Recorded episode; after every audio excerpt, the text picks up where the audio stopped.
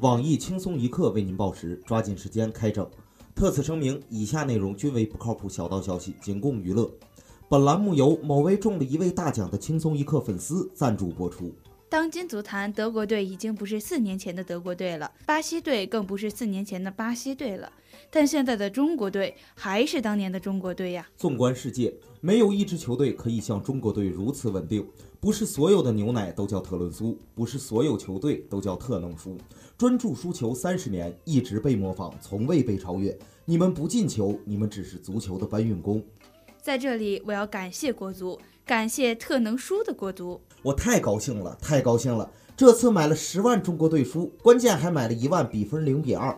感谢高教练和国足健儿们圆了我千万富翁的梦，我爱死你们了，爱死你们了！但我作为一个中国人，为防止国足再次顺利输掉比赛，为挽救伤心欲绝的球迷，为有生之年能够再次看到国足踢进世界杯，在这里花五毛钱上个广告，分享一个技战术，助国足的一臂之力。其实，中国队进世界杯只需四步：第一，通过运作让国际足联分配给南极洲一个名额；第二，中国男足被分配到南极洲与企鹅争夺出线权；第三，客场逼平企鹅；第四。主场安排在三亚，企鹅水土不服，热死企鹅，直接出线。按照实际情况来看，这四步计划唯一的难点在客场逼平企鹅。如果您觉得我说的不对，那就请跟帖评论；如果您觉得我说的对，就请转发给更多的人看到。国足再不去南极洲，我们有生之年就再也别想进世界杯了。不转不是中国人。下面偷偷插播几条新闻。各位听众，各位网友，大家好，今天是十月十二日，星期三，恭喜国足顺利输掉比赛，我是小雨。大家好才是真的好，球迷朋友不要伤心，凡事都要往好的方面想，输了也是好事，免得在决赛中丢更大的脸。我是静一。据靠谱消息称，今天支付宝提现开始正式收费了，提现超过两千元额度，每笔提现收取百分之零点一的手续费，最低一毛钱。在这里，我分享给大家一个免费提现的窍门。大家可以把余额都转到我这里来，我来提现，手续费我出，都是为人民服务，不用谢。近日，一名在杭州打工的十六岁小伙当爹了。令人汗颜的是，一家三口年龄的总和仅仅只有三十三岁。对此，我台九零后空巢老人大宝表示：“别人一家三口加起来三十三岁，我一个人就占了三分之二。”还请社会各界多多关爱九零后老阿姨，赶紧给我介绍个老伴儿啊！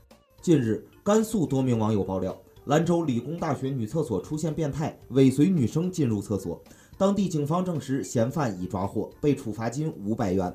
警方称，嫌犯进入女厕所并没有偷拍，但涉嫌侵犯他人隐私，故作出罚款五百元的行政处罚。对此，我台落魄富二代李天二抓住了商机，在女厕所门口做起了生意，门票五百一张，参观女厕风光。十一期间，常州的马先生在出租屋内上厕所时，习惯性踩在马桶边缘蹲下，谁知马桶哗啦一声爆裂了。瓷砖将其臀部划出大约二十厘米的伤口，一小动脉被割破，整个清创缝合手术持续了一小时，缝合了四十余针。面对网友的议论，这几天被炸到风口浪尖的某星表示：“这个锅我坚决不背。”常州的徐先生到足浴店做按摩期间，他感觉男技师手摸到了自己的下体，激动之下扇了技师两巴掌，随后报警称被猥亵。民警赶来后，技师小吴告诉民警，可能是犯困走神按错了。对于技师的解释，徐先生表示不相信，犯困按错也就罢了，为什么还要在上面拔火罐？当然，这要是个女的该多好。前天，十六岁的日本小将平野美宇获得了二零一六年乒乓世界杯女单冠军，当然是在中国运动员中没有参赛的情况下。平野美宇不仅是年龄最小的世界冠军，也是日本乒乓球时隔三十七年再次获得世界冠军。这让日本舆论充满欢喜。我台朦胧派诗人胖边吟诗一首：“新星涌现，潮起潮落。”我却一直是木村沙织的球迷。日本一名男大学生因入室偷窃现金六千日元被捕，逮捕的契机是他掉落在现场的学生证。为隐瞒此事，他给受害者家属匿名写信，希望帮忙把学生证寄回来，并随信装入一万日元。最终，警方根据这条线索将其抓获。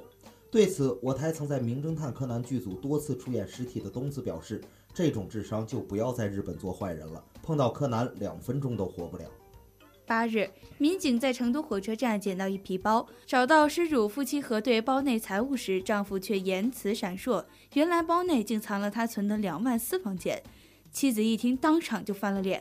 男子称，平时妻子管太严，抽烟、喝酒和聚会，他都囊中羞涩。不抽烟，不喝酒，活着不如一条狗。男人嘛，就是这个味儿。谁不藏钱，你找谁去？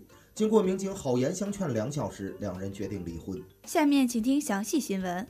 昨晚，二零一八年世界杯预选赛亚洲赛区，中国对乌兹别克斯坦的比赛在乌首都塔什干举行。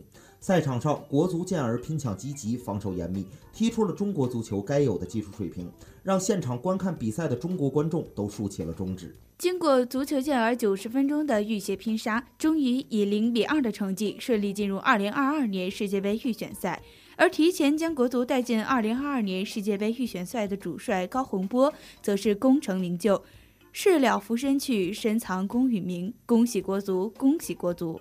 另据不靠谱小道消息称，赛后横梁和立柱当选中国队最佳防守球员。假作真实，真亦假。南京三百条眼镜蛇外逃，有关部门提醒群众，近期要备足调味品。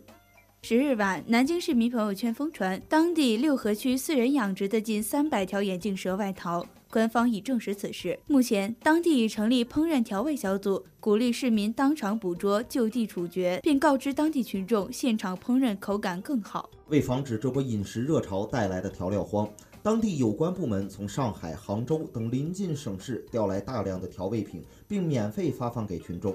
呼吁群众近期备足油盐酱醋，以抵抗因吃蛇过度导致的调料短缺、供不应求的情况。最后，轻松一刻严重提醒您：如果被蛇咬伤，请立即拨打幺二零。今天的新闻整整整就先整到这里。轻松一刻主编曲一些，本期小编阅人无数的包小姐将在跟帖评论中跟大家继续深入浅出的交流。明天同一时间我们再整。哎，你说国足怎么总是输球？我一个不看球都替他们着急。你懂球，你感觉这问题出在哪儿啊？不好说，你说人种问题吧，人家日本、韩国场场虐西亚；你说是本土教练问题吧，朝鲜也进世界杯了；你说是球员问题吧，战火纷飞的叙利亚也把你给菜了。难道是性别问题？那泰国还能进咱五个？